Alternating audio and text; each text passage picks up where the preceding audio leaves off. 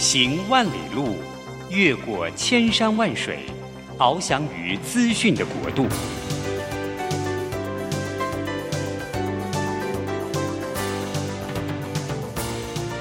以全方位的视野，飞向更高更远的目标。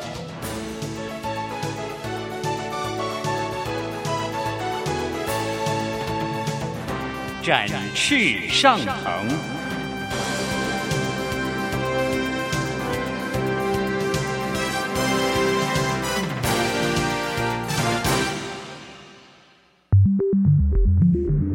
新冠疫情让世界变得不一样。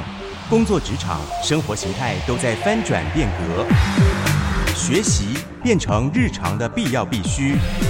让俞国定每周为您搜寻、萃取一本国外热门新书，与你在空中分享。俞国定制作主持，愉快读好书。欢迎大家来到愉快读好书，我是于国定。暑假。刚刚过去了，所以我们大家也过了一个愉快的暑假。呃，在暑假开学之后呢，我们重新的来展开我们的轻松阅读的这个课程。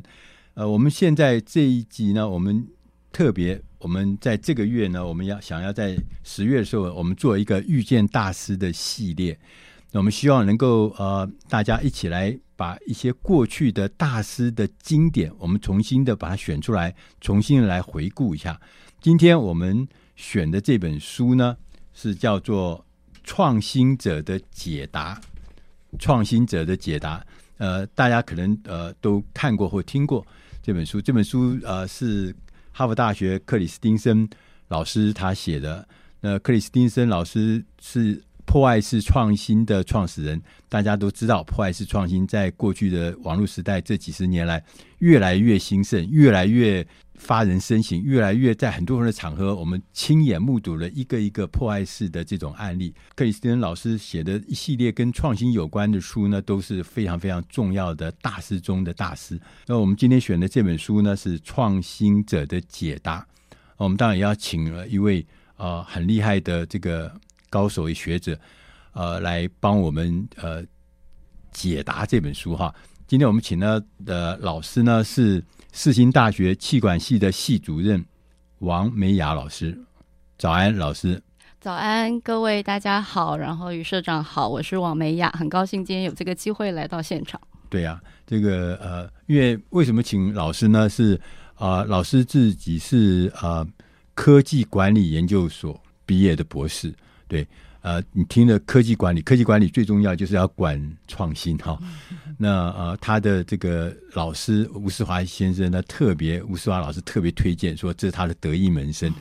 那我也看了一下，老师在很多的地方、很多的媒体上写过很多跟创新有关的文章，所以他是在学校也开跟创新管理有关的课程，所以他在这方面呢，庆应了很多。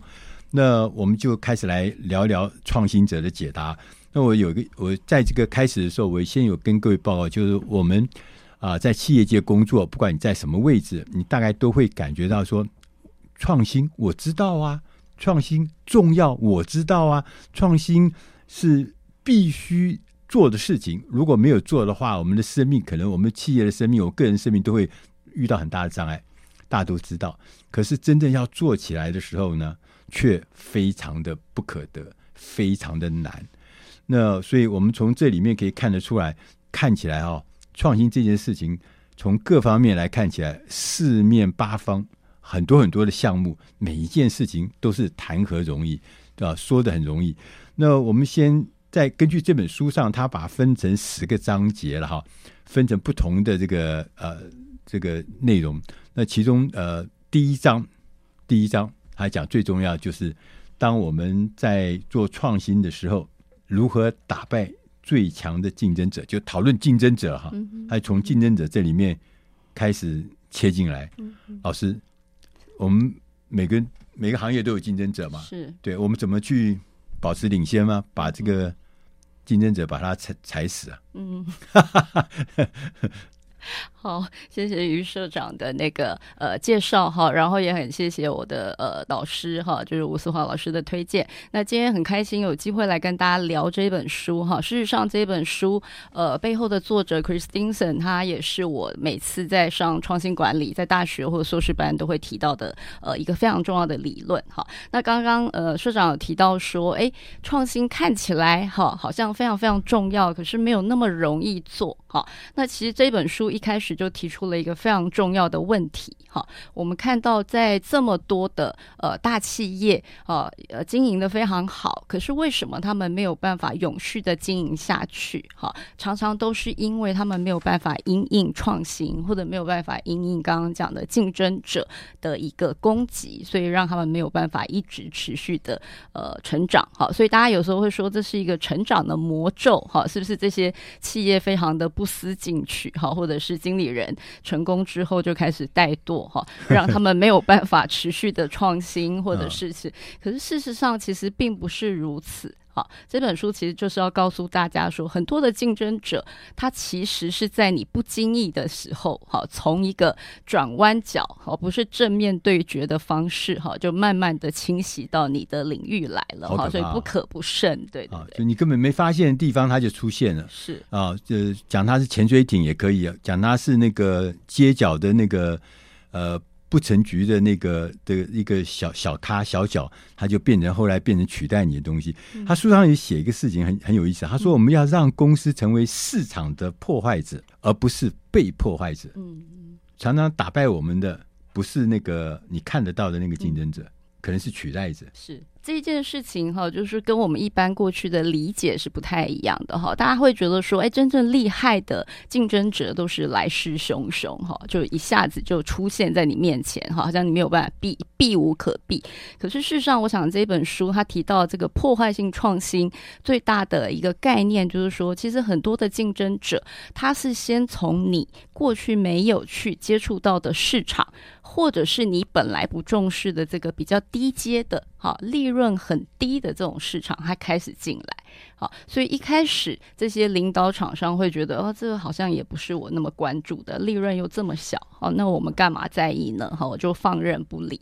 好，可是殊不知，他可能在不小心，慢慢的，哈，随着我们讲技术曲线的一个成长，他就越来越厉害了。好，有一天当你发现的时候，你已经很难去跟他对抗。哦，这是他可怕的地方。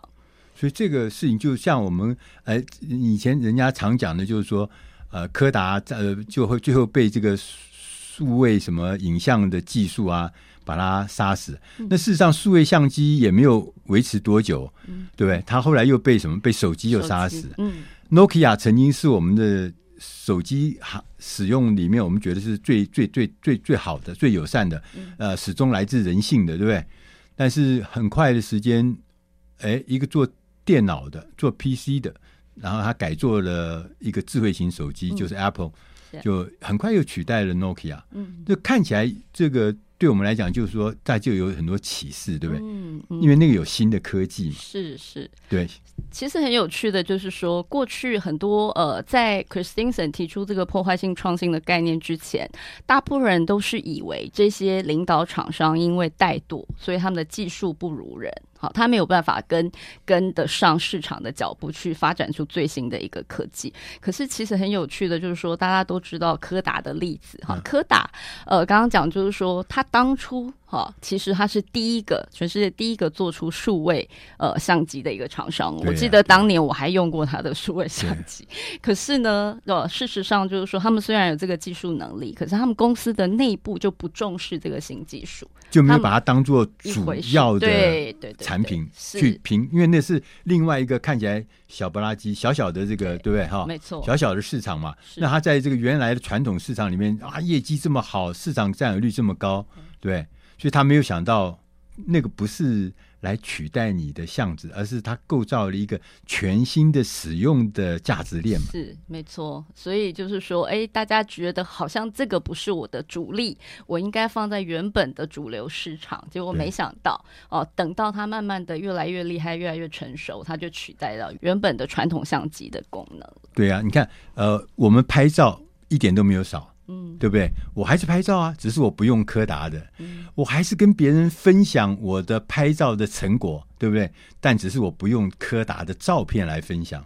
呃，我我做所有的这个呃储存、分享、拍摄，这所有的事情我都做，而且做的比以前更好、更快、更丰富。只是我不用柯达的那套系统而已。是，但是我所有的我要的功能都在。对，所以这太可怕了。对啊，真的。哦，所以，我们从这角度来看，未来的竞争者可能是夹带的新科技，一个传用一个全新的一个呃替代型的新的功能或价值链来取代你。然后呢，从这里面可以找到或看到，也许你会发现那个竞争者。根本不是那个什么第二名、第三名或第一名，是你熟悉的那些同业。真正的竞争者是从天上飞下来的横祸，用新科技来取代你，让你一点空间都没有。我们要进点音乐，下个单元我们再来跟王美雅老师来聊一聊。那在竞争的时候，我们会遇到什么有关于跟产品有关、跟顾客有关的事情？那又应该如何来处理？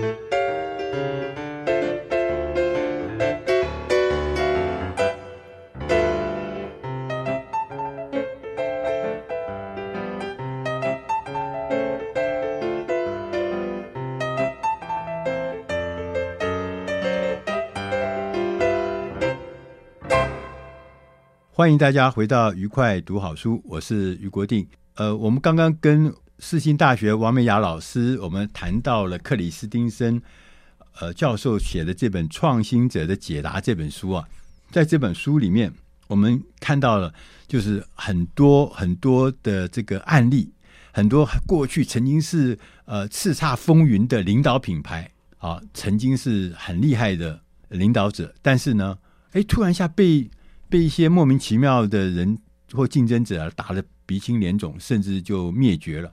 那这样的历史呢，大家随便信手拈来，就有很多很多的例子在我们真实生活中。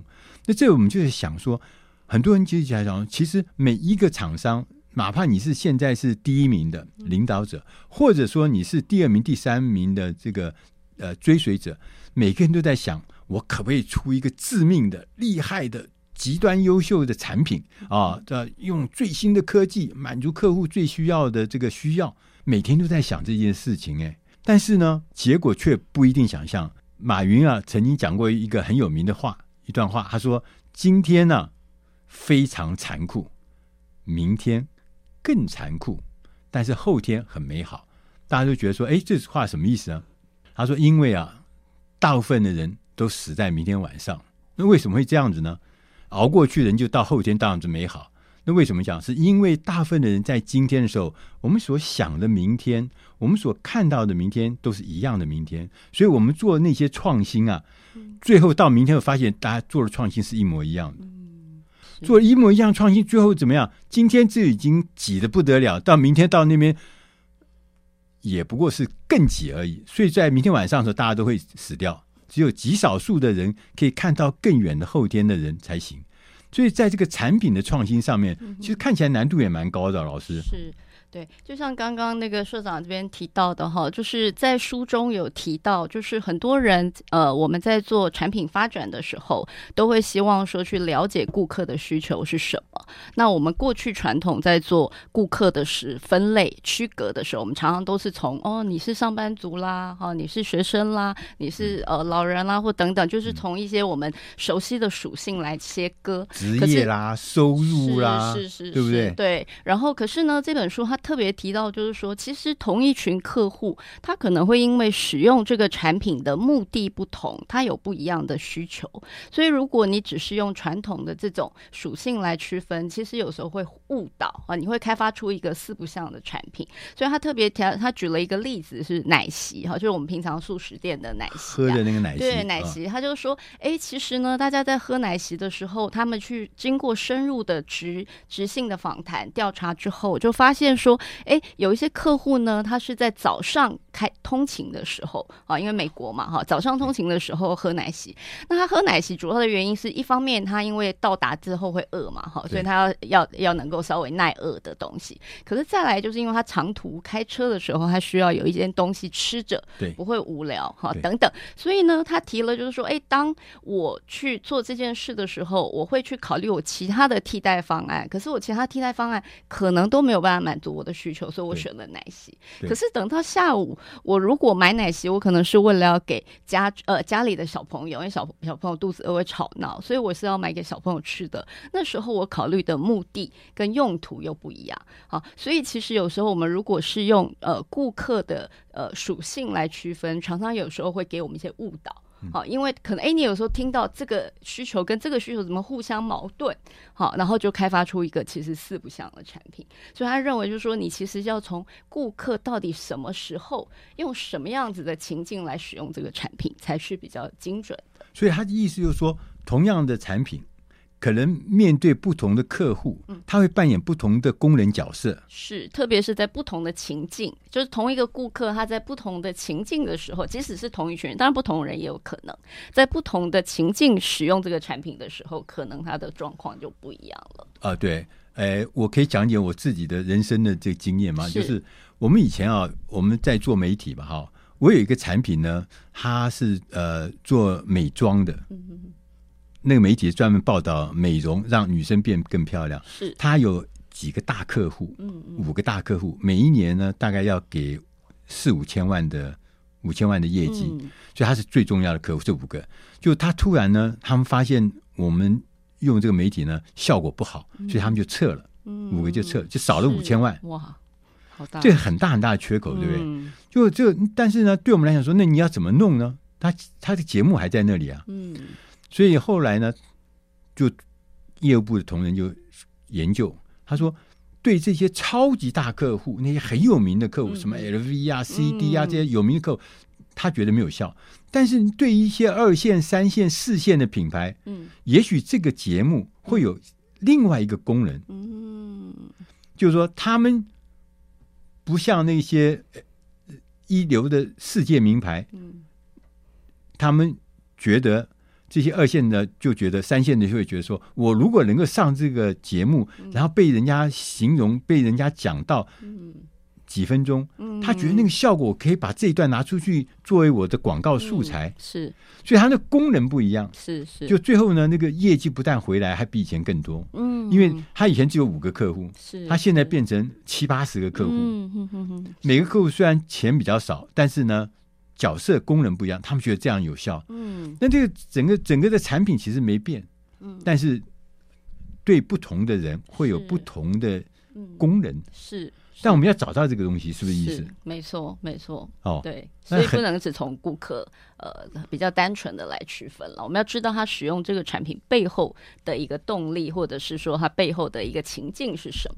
所以我们现在在做很多的产品调查，其实常常会是用所谓 persona 或什么等等去了解这些顾客他生活的方式，然后他背后是怎么来做这个产品的消费。就像老师讲的，同样的奶昔，早上来的客户，他对奶昔的认知。跟角色跟下午嗯下班时间、傍晚时间，他来买奶昔的那个客户，他的需要是不一样的。是，是，所以同样都是买奶昔，但是每个人都很快乐。那每个人都觉得满足了他的需要，所以我们可以研究说，你的产品其实不一定。第一个，你就可以先研究我的这个工人呐、啊，其实对不同的。顾客来讲，说不定可以提供完全不一样的。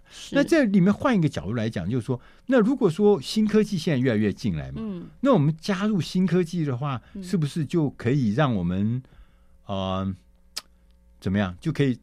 可以可以让我变成更更有力气吗？更更更更吸引人吗？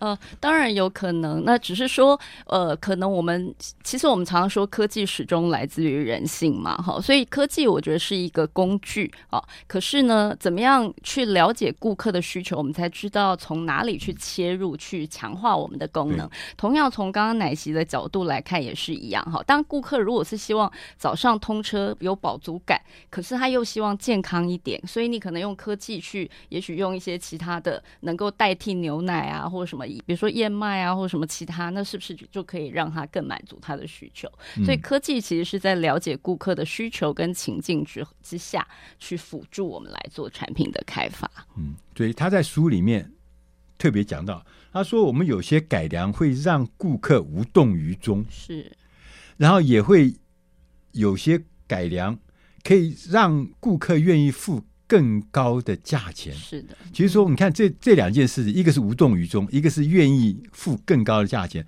这两件事情都是我们呃所谓企业的这个工作者，他所要面临很大很大的挑战，就是在这里，就是你怎么样让顾客会觉得他愿意付出更高的价格？那这确实是一件开心的事情嘛，哈，对不对？因为竞争的很多人家，你知道，尤其像我们做服务业的话，就更可怕，就是。呃，你出了一个，人家就出一个相同的产品，甚至更多的产品，然后价格比你更低，然后就走价格竞争。所以产品的创新，这里面牵涉到顾客、消费者，所以了解顾客、了解消费者，这是重要的事情。我们要进点音乐，下一个单元我们要跟四星大学气管系的系主任王美雅老师来聊一聊，我们怎么样了解我们的顾客，找到我们最佳的顾客。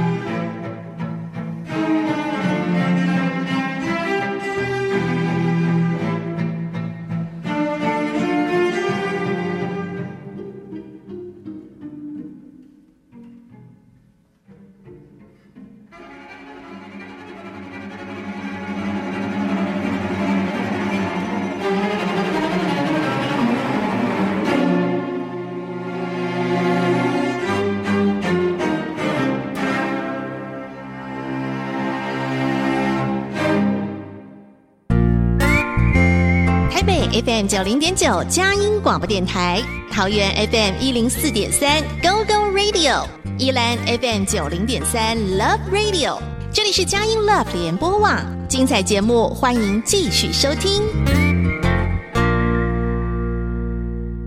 欢迎大家回到愉快读好书，我是于国定。今天我们的特别来宾是世新大学气管系的王美雅主任，系主任。呃，美雅老师呢，刚刚我们也谈到了这个在创新的过程中要如何来料理竞争者，如何来来料理产品。那讲到产品，讲到竞争者之后，我们更重要一个事情就是消费者了。嗯，谁是我们消费者？谁是我们的顾客？其实这个事情，我自己在做呃媒体的过程中，我发觉，我发觉，其实消费者这件事情，我们根本就不是很。就是我初期的时候，我们经营媒体经营很辛苦啊，赔很多钱。在赔很多钱的状况之下，后来我们自己检讨，最重要的关键是我根本没有办法掌握或清楚的了解谁是我的读者。比如说以前我们做这个财经管理类的媒体嘛，就认为说哇，这个是谁啊？企业经理人啊，这个呃要有什么什么什么的这个呃知识水平，要有什么什么样的职位，要有什么什么样的年龄，要有什么什么样的收入。就我们后来发现根本不是，就是那些什么高阶的或者有钱人啊，收入啊，他不一定会喜欢来阅读这些东西。对，那来阅读的东西可能不一定是这个，所以就是说，我们根本就没有掌握到什么是我们的顾客，真正的顾客，他真正内心或者他真正的那个怎么样来形容他？所以老师要给我们指点一下。好，谢谢那个社长这边提到哈，其实刚刚提到就是说怎么去找到顾客，这的确是一个很很大的问题啦哈。所以其实我们任何新创事业，常常第一个会跟学生说要怎么找到适合的 TA 哈，就是你的目标顾客到底在哪里，或者说你怎么样呃很快的把你的产品开发出来。现在很常讲就是说所谓的 MVP 嘛哈，然后做出来之后你要去找你的产品跟市场的一个 fitting 哈，那。这个其实我觉得都是一个不断。现在的概念就是要比较短的时间去呃发展出来，然后尽可能去市场里面请顾客给你一些 feedback，好，就是你才知道说到底顾客要的是不是这个，我怎么去改，好，那如果万一不是要这个，那我就很快的再调整，好，那这个我觉得是一个呃本来就要持续一直去探索呃的过程了。不过如果在这本书里面，它其实有特别提到另外一个概念是说，因为我们提的是破坏性的科技或破坏性的创创新，所以破坏性的创新，如果我们要去选择市场的时候，好，他认为比较应该是要从非主流，哈，比比较是低阶的市场，甚至是从来没有使用过这个产品的这个新的客户，反而是一个比较好的切入点。那这个是跟我们过去的想法比较不同的，不一定要去主流市场去跟人家抢那些东西，是的，对不对？对，可能是从一个。旁边偏门的，对，所以那个消费者可能更不是主流市场的，说不定是，是是的，像比如说，呃，我自己很喜欢举一个例子，就是西南航空哈。大家也许不一定都知道西南航空，可是大概都知道联航哈。就是在疫情还没有发生之前哈，大概因为有了联航，每个人一一一呃一个一年可以出国好几次嘛，对不对？好，那廉价航空了哈。对，廉价航空，所以几乎所有人呃都其实这个 model 呃最早就是从美国的西南航空开始的。那西南航空有一个非常非常特殊的商业模式哈。他刚开始创立的时候，他不是针对那些老牌的航空公司，例如联合航空啊、哈 UA 或者是美国航空 AA 来做他的一个竞争者，他反而是哎，他选择就是说，原本可能会开车或者是会坐那些长途巴士的这群客人，是。来做他的目标客户，所以他因此觉得说，哎。其实为什么这些人就是不坐飞机呢？其实并不是他们不想坐飞机，是因为飞机太贵了。贵呀！哦，对啊，比坐巴士贵好多倍啊！是是是，啊，所以他们就想说，哎，那我如果可以把我的价格降到一个合理的程度，他们可以负担的程度，那是不是我就可以把这一群人吸引到坐飞机这这一个族群来了？好，所以这个其实就是破坏性创新其中一个例子。它从一个很低阶的客户，或者过去本来不是使用这个产品的这些客户来切入，这样、嗯、就是像这些捷行，它很简单。好，我最重要的事情是把你从这。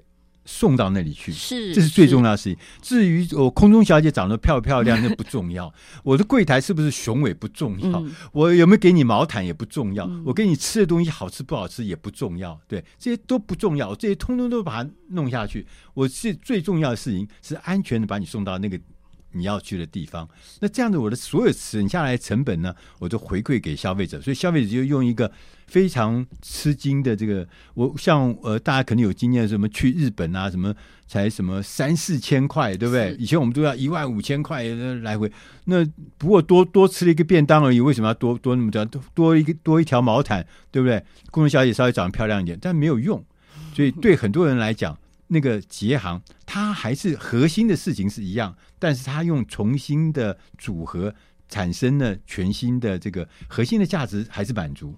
是、啊，所以说，我们当我们在做这个产品的过程中，呃，我们要去想你的顾客他要的是什么，这才是最重要，对，对不对？他当你能够知道他要什么之后呢，你自然就会啊、呃，可以看到你应该提供什么样的产品给他。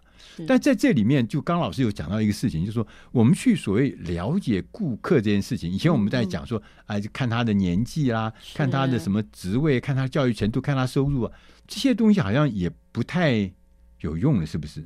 呃，应该不是，也不能说完全没有用。它当然可以做一个初步的呃划分啦。哈。不过就是说，最主要我们要了解顾客到底怎么使用我们产品，他在使用我们产品的一个情境，跟就像刚刚呃社长提到的，就是最核心的价值是什么？就像刚刚说，航空公司最核心的价值就是安全的抵达嘛，对不对？那所以其他的东西，其实在没呃，就说可能的范围内，其实都有可能是可以删减好，那我觉得。就是说创新，我常常会跟我的学生说，其实有很重要的观念是，减法有时候比加法还重要。你知道什么东西可以减掉？你才有去加的空间。好，所以像西南航空或我们刚刚说廉廉价航空，它其实就是减掉一些他觉得没有必要的东西嘛。好，所以它让那个价格变成是一个一般人可以接受的地方。然后它又加上了什么很幽默的空姐空少在上面，然后非常 friendly 哈，非常友善的这种态度，然后所以让他们现在可以变成一个非常非常厉害的航空公司。那老师，这就是竞争优势吗？嗯，呃，也也可以。这样说，就是找出你可能最核心的东西是什么。好，那可能就说才知道说你跟别人的差异。哈，其实这本书里面作者也有提到一个概念，就是有时候我们会很害怕过度专精在某一个事项。好，因为表示说我就只做这件事，我其他都不做了。那有时候这样这样不是我们以前古时候我们老一辈都教我们啊，专心专心专注专注啊，对不对？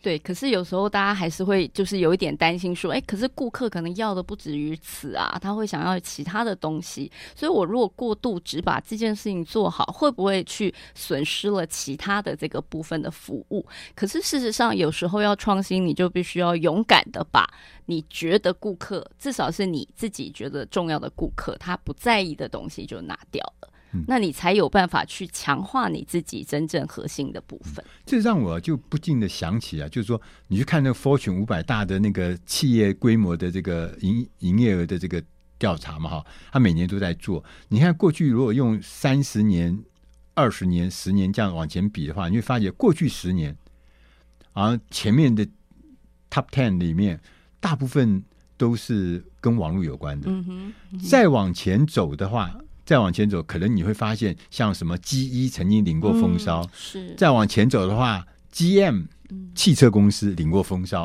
啊！我还记得那时候说啊，这个呃，通用汽车今年的景气还是不景气？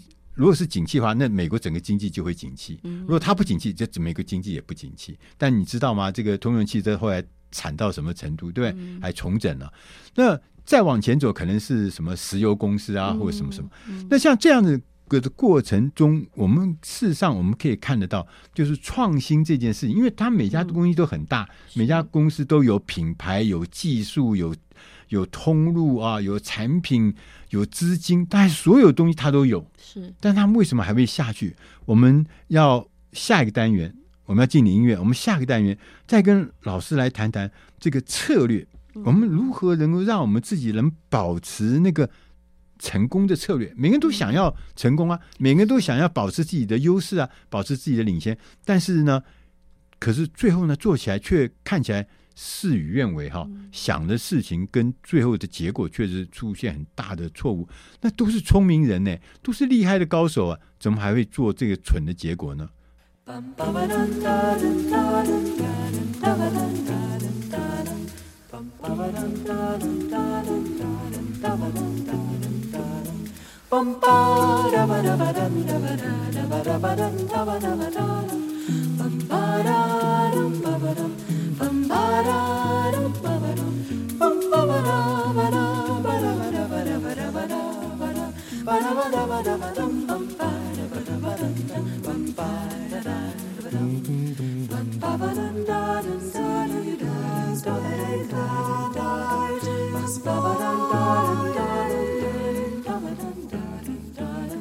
Bum, bum.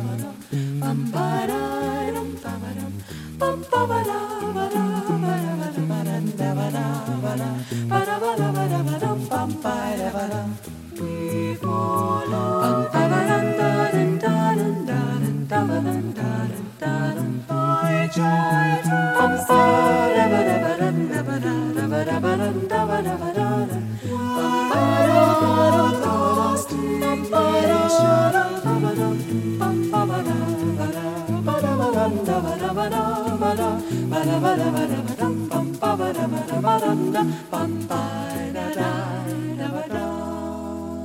欢迎大家回到愉快读好书，我是余国定。今天我们的特别来宾是四星大学王美雅老师。刚刚我们请王老师呢，帮我们带领我们来解读、来开示这个创新者的解答。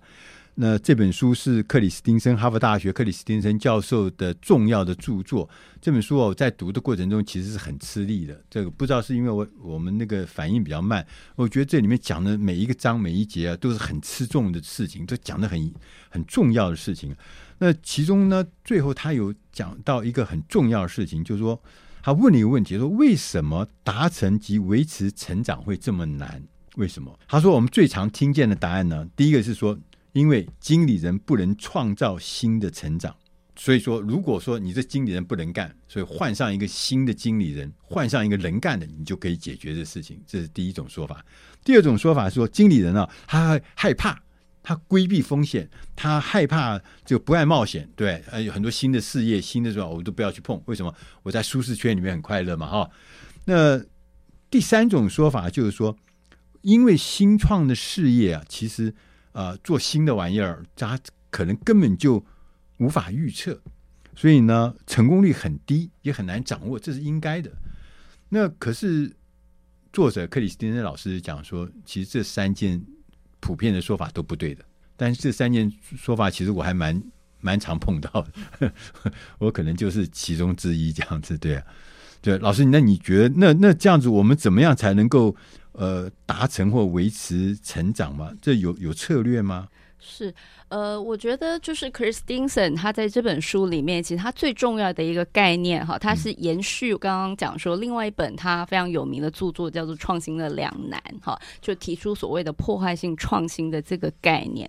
那这个概念其实就是在告诉我们说，刚刚讲的那些原因是我们过去以为可能很多的公司它没有办法因应这种所谓技术上突破性的创新好的的问题，可是他认为其实并不是，就像我。我刚刚举的柯达的这个例子，其实柯达哦，他这么厉害的一个领导厂商，可是最后失败了，并不是因为他做不出来数位相机哦，虽然他最后被数位相机打垮了，这很怪哦。对，可是其实技术上他完全没有问题，问题出在哪？问题出在组织的问题，组织结构，也就是刚刚呃社长提到的策略，怎么做资源的分配这件事。好，因为我们会习惯，就是说所有越运作越好的这些企业，它越习惯把所有的资源都放在这些所谓的主流市场，就是很赚钱的现有的市场。